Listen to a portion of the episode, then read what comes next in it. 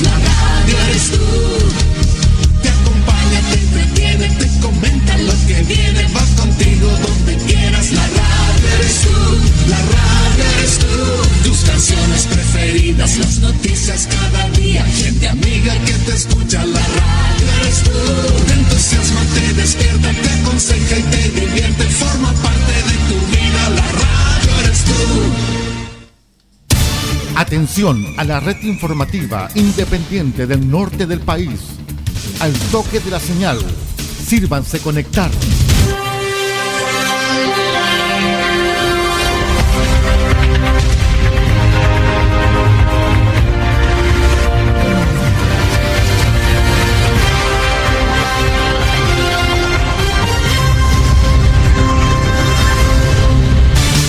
Desde nuestro centro de noticias, transmite la red informativa independiente del norte del país. Aquí comienza la edición central de RCI Noticias. Estas son las informaciones.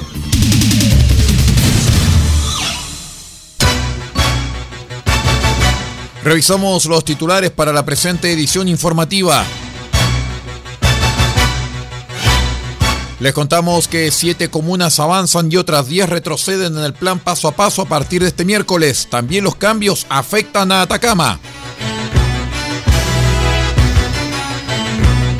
Sismo de mediana intensidad se percibió al mediodía de ayer en Copiapó.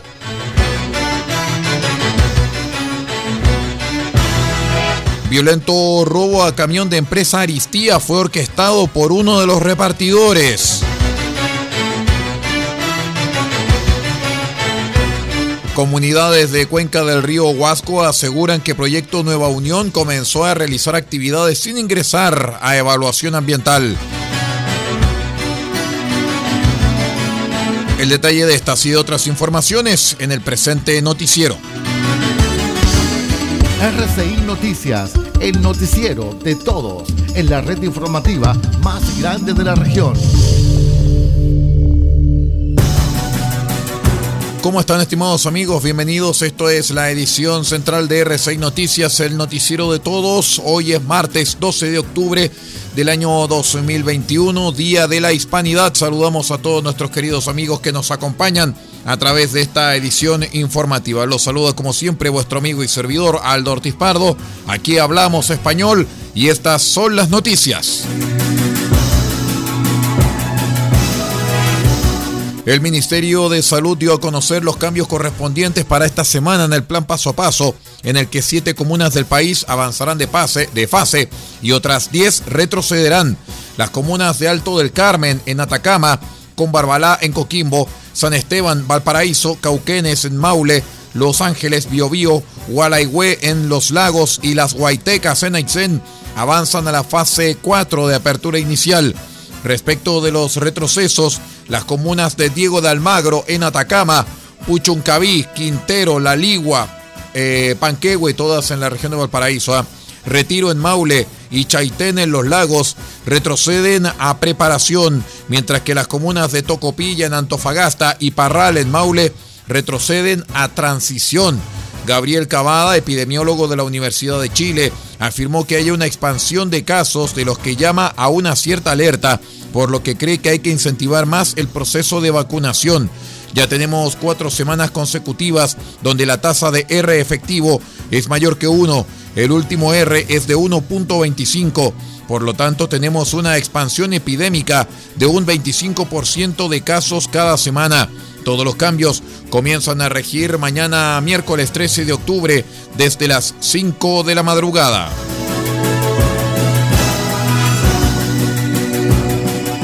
Les contamos que un sismo de mediana intensidad se percibió a las 12 horas con 14 minutos de ayer en la región de Atacama. Las intensidades en la escala de Mercalli fueron en Copiapó, Diego de Almagro y Tierra Amarilla, grado 3. No se reportaron daños a personas, alteración a servicios básicos o infraestructura producto de este sismo. El Centro Sismológico Nacional además indicó que la magnitud del sismo fue 4.2, localizado 23 kilómetros al oeste de Copiapó.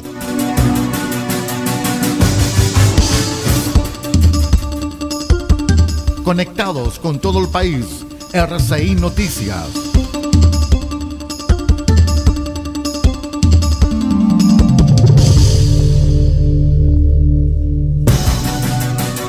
En otras informaciones, el 29 de septiembre, en horario de la tarde, sujetos armados y decididos a perpetrar un delito asaltaron un camión repartidor que presta servicios a la empresa Aristía, robando una suma cercana a los 4 millones de pesos en efectivo, dándose a la fuga del lugar. En base a este delito, personal de carabineros de la sección de investigación policial CIP de la segunda comisaría Copiapó realizó búsqueda de cámaras en el lugar, empadronamiento de testigos y declaraciones a distintas personas, todo con la finalidad de poder aclarar cómo ocurrió el robo a mano armada. Producto de estas diligencias, se pudo identificar el automóvil en el cual se movilizaron los antisociales, el que era característico por su capó, ya que era de un color distinto al resto de la máscara del vehículo, y con este antecedente y la placa patente del automóvil identificada de igual forma, se dio búsqueda por los sistemas institucionales al propietario, quien una vez identificado no resultó ser el actual dueño del vehículo, pero entregó antecedentes sobre quién podría ser el actual propietario. Es por ello que se logró llegar hasta el domicilio del actual propietario, lugar donde se encontró el vehículo que aparecía por cámaras y además mantenía la misma placa patente, solo que ya no tenía el capó de un color distinto al resto del móvil, sino que lo habían pintado, situación que inmediatamente se consultó al propietario y más adelante al imputado de iniciales FAA de 27 años, quien de forma inmediata demostró temor y desconcierto ante la presencia del personal policial al transcurrir unos minutos de entrevista con personal de la CIP. Así el sujeto decidió confesar ser el autor del robo, motivo por el cual fue trasladado de inmediato hasta la unidad policial.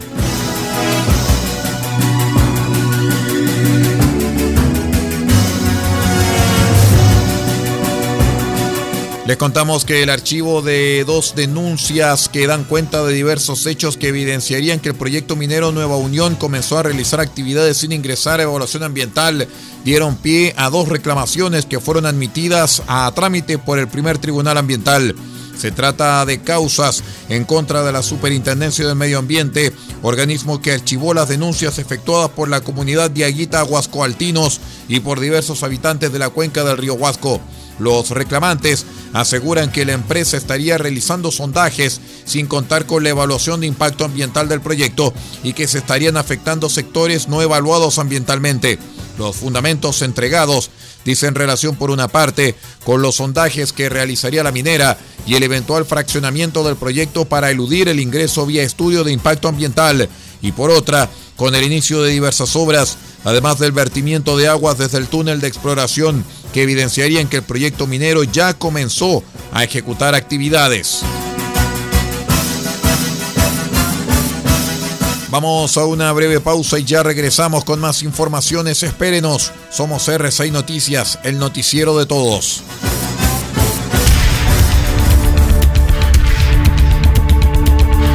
Estamos presentando RCI Noticias. Estamos contando a esta hora las informaciones que son noticia. Siga junto a nosotros. La Teletón se vive todos los días en los 14 institutos y se vive en las casas de millones de familias a lo largo del país. Se vive en la casa de Alfonso con cada linda sonrisa que nos regala. Se vive en la casa de Josefina cuando se divierte en familia. Se vive en la casa de Ian en cada verso agradecido por sus logros. Y también se vive en la casa de la familia Marambio cuando se suman con alegría a cada campaña. La Teletón se vive este 3 y 4 de diciembre y todos los días.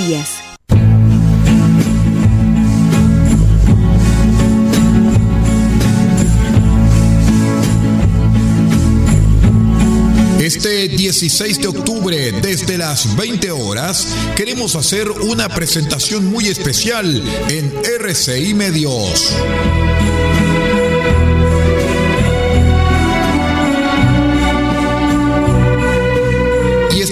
Con las grandes canciones de amor del séptimo arte en una selección titulada La música nunca se fue.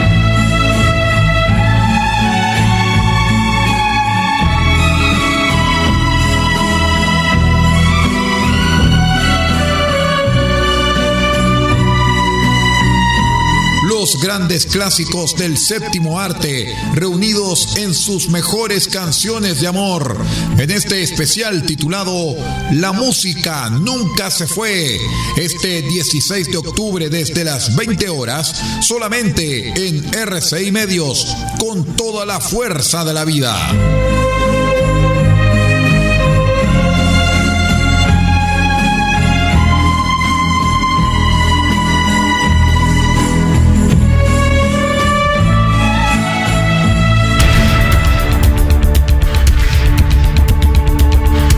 Estamos presentando RCI Noticias. Estamos contando a esta hora las informaciones que son noticia. Siga junto a nosotros.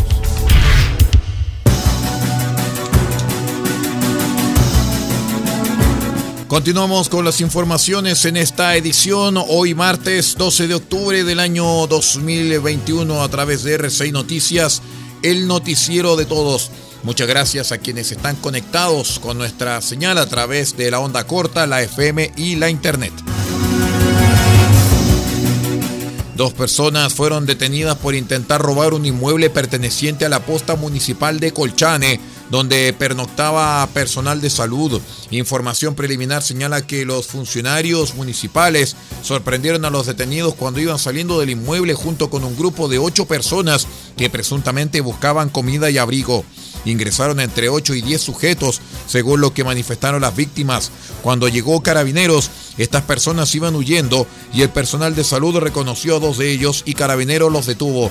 Al parecer el móvil de ellos sería sustraer alimentos y abrigo, expresó Muñoz. Tras ser puestos a disposición del Ministerio Público, ambos detenidos, un hombre y una mujer de nacionalidad venezolana, quedaron apercibidos bajo el artículo 26 del Código Procesal Penal.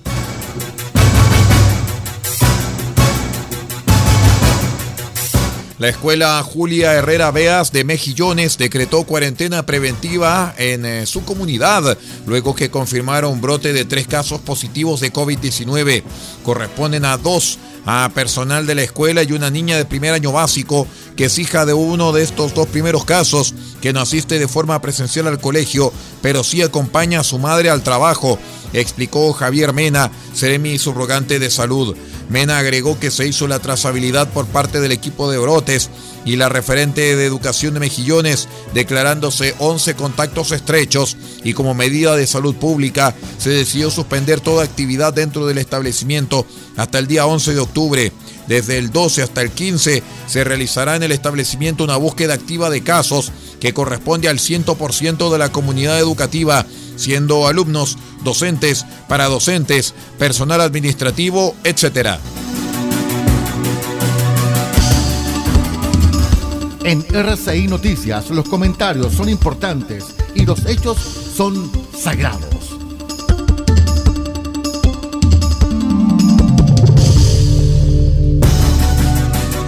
El alcalde de La Serena, Roberto Jacob, dijo durante la jornada del viernes que el municipio no repondrá la estatua del conquistador Francisco de Aguirre, que fue derribada y quemada por manifestantes durante el estallido social en octubre de 2019.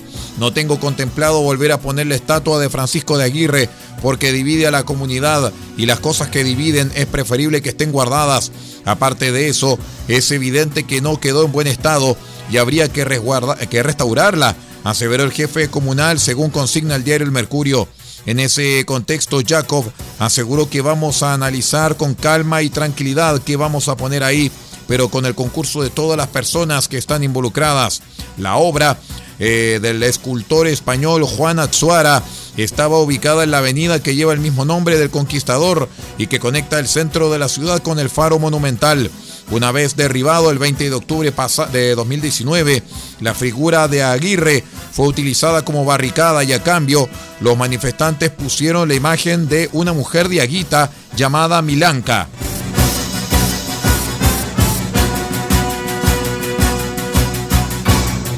Terminado el fin de semana largo, el Servicio Nacional de Turismo Cernatur indicó que la región de Valparaíso promedió un 70% de ocupación hotelera, recibiendo cerca de 88 mil vehículos que ingresaron al litoral por la ruta 68. Según cifras de la Subcomisaría de Carreteras de Valparaíso, entre el viernes y el mediodía del lunes ingresaron 87.402 autos por dicha arteria, comenzando esta jornada a notarse el retorno, pues ingresaron ayer 4.271 automóviles contra 6.737 que salieron del litoral hasta las 12 del día. Marcelo Vidal, director regional de Cernatur, señaló que se hace un balance positivo.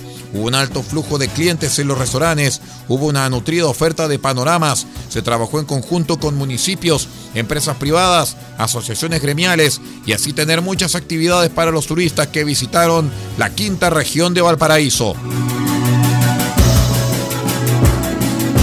Vamos a la última pausa y ya regresamos con más informaciones. Espérenos.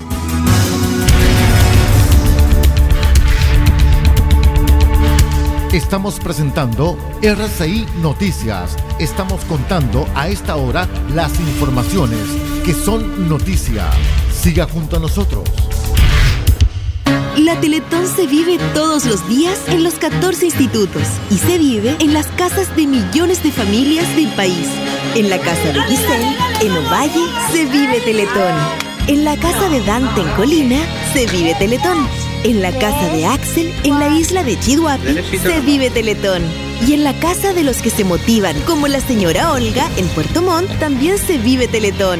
La Teletón se vive este 3 y 4 de diciembre y todos los días. 17 de octubre, desde las 20 horas, queremos invitar a todos nuestros amigos a una presentación muy especial en RCI Medios.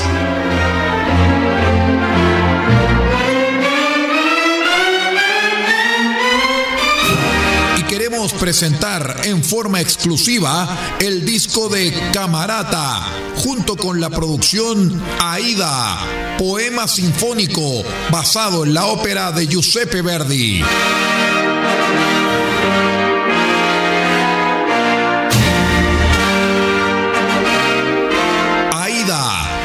Sinfónico, la ópera más popular de Giuseppe Verdi, en una producción especial dirigida por Camarata y su orquesta, solamente aquí en RCI Medios, este 17 de octubre desde las 20 horas.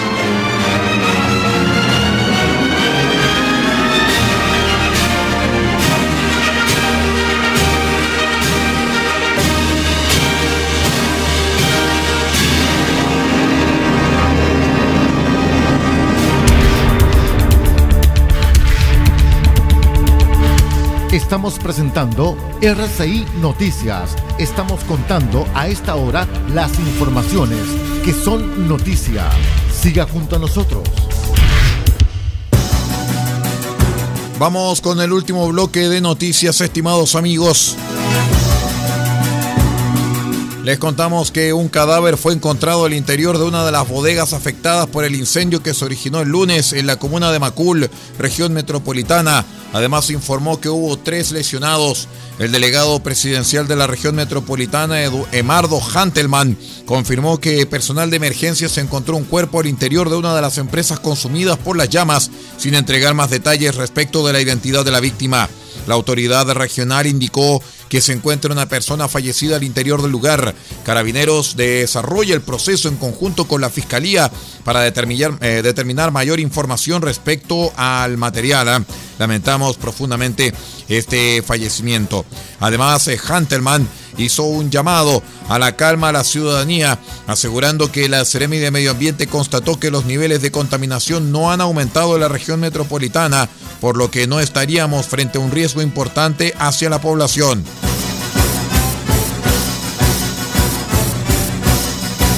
El gobierno alista el decreto que establecerá un estado de excepción constitucional en la denominada macrozona sur. En concreto, se trata de un estado de emergencia que en principio tendrá una vigencia de 15 días. Durante la jornada del martes, el presidente Piñera firmaría el documento que establecerá el estado de emergencia en las provincias de Mayeco y Cautín en la región de la Araucanía y en la provincia de Arauco, al sur de la región del Biobío. El senador de Francisco Chaguán de Renovación Nacional confirmó la información y valoró la decisión del eh, Poder Ejecutivo considerando los hechos de violencia que se vienen registrando en la zona. El parlamentario oficialista señaló que el gobierno entendió que había que terminar con la impunidad de la violencia rural generada en la macrozona sur. Es por eso que se necesita restablecer el orden, se necesita restablecer la paz social. Las comunidades mapuches estaban cansadas de verse amenazadas por el narcoterrorismo que se esconde detrás de la causa de los pueblos originarios.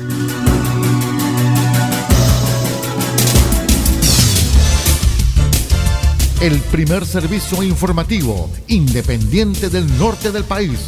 Noticias, política, deportes, comentarios y análisis en profundidad de los hechos que importan. RCI Noticias, porque sabemos de noticias y contamos solamente noticias. En otras informaciones les contamos que una menor de nueve meses murió cuando sus padres de nacionalidad venezolana intentaban cruzar la frontera entre Bolivia y Chile.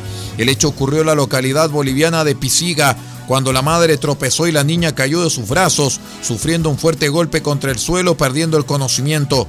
En ese contexto, y no encontrar, eh, al no encontrar ayuda médica en la localidad boliviana, la mujer tomó a la niña y cruzó a pie unos 3 kilómetros por la frontera hacia el poblado chileno de Colchane, donde médicos atendieron a la menor. Constatamos inmediatamente que no tiene signos vitales. Procedemos a las maniobras de reanimación, las cuales fueron infructuosas y no se pudo lograr canalizar una vía debido a que la menor presentaba una deshidratación severa, dijo Guillermo Tapia, médico de la unidad de urgencias del Centro Médico de Colchane, en un comunicado divulgado por la municipalidad de esa localidad. Recordemos que el pasado sábado murieron otras dos personas y ya son 15 los migrantes fallecidos durante el año en las inmediaciones de Colchane, ubicada a 3.650 metros de altitud en la región de Tarapacá.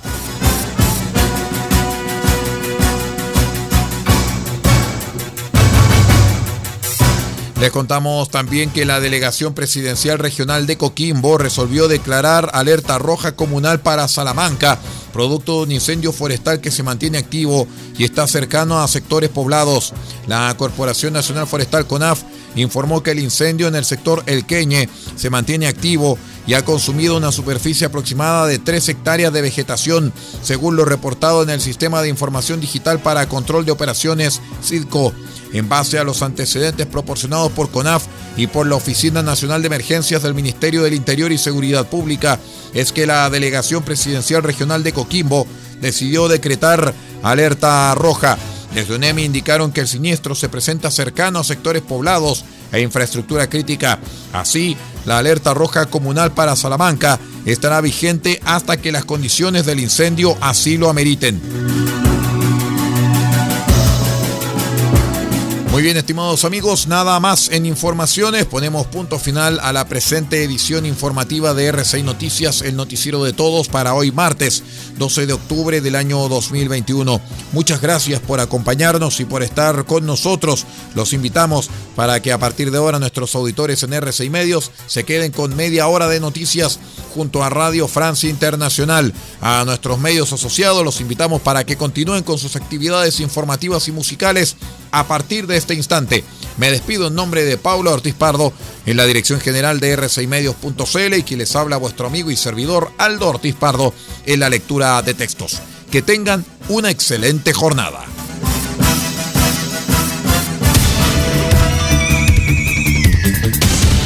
Usted ha quedado completamente informado. Hemos presentado RCI Noticias transmitido por la red informativa independiente del norte del país. Muchas gracias por acompañarnos y continúe en nuestra sintonía.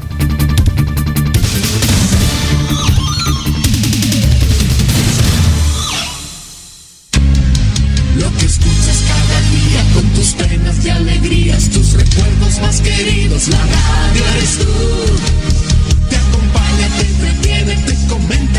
viene vas contigo donde quieras. La radio eres tú, la radio eres tú. Tus canciones preferidas, las noticias cada día. Gente amiga que te escucha, la radio eres tú. Te entusiasma, te despierta, te aconseja y te divierte. Forma parte de tu vida, la radio eres tú.